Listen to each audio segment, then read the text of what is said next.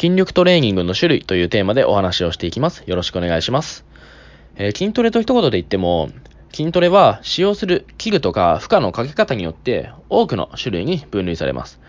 で、それぞれのトレーニングには異なる、えー、長所と短所があって、違った形で筋肉を成長させる刺激を得ることができます。えー、また、しばらく同じ刺激だけだと、筋肉が刺激に慣れてしまうので、定期的にトレーニングの種類を入れ替えるっていうのも有効になってきます。えー、それでは、どのようなトレーニングの種類があるのか、一つずつ簡単に説明していきます。まずは、フリーウェイトトレーニングですね。えー、これは、バーベルとかダンベルを使ったトレーニングのことを指します。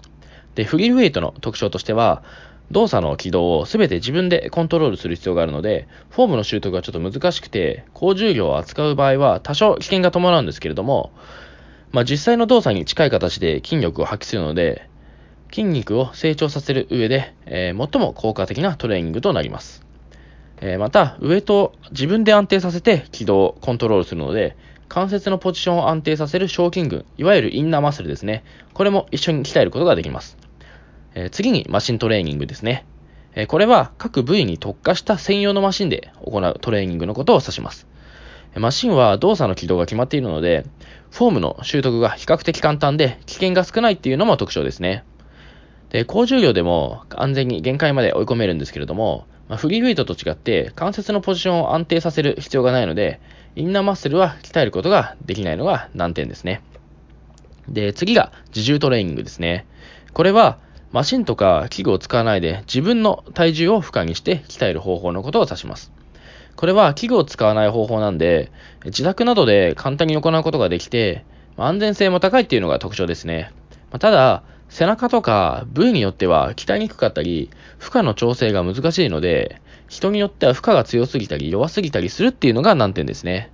で、詳細の説明はちょっと省くんですけれども、えー、チューブを使ったトレーニングとか、えー、動作速度を遅くして負荷を強めるスロートレーニング、えー、また、血流量を制限して、物理的な負荷は低いんですけれども、まあ、そのままトレーニング効果を高めた加圧トレーニングっていうのがあります。まあ、ただ、基本的にはここまで説明してきたフリーウェイトトレーニングとマシントレーニングと自重トレーニング、この3つを行っていくようにしていきましょう。それでは今回の内容をまとめていきます。えー、筋トレには多くの種類が存在するんですけれども、ボディメイクで行っていくのは主に3つです。それはフリーウェイトトレーニング、マシントレーニング、自重トレーニングですね。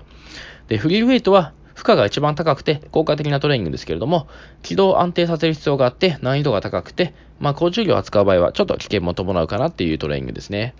で、次にマシントレーニングですね。マシントレーニングはフリーウェイトに比べて多少負荷は低くなるんですけれども、まあ、動作の軌道が安定しているので、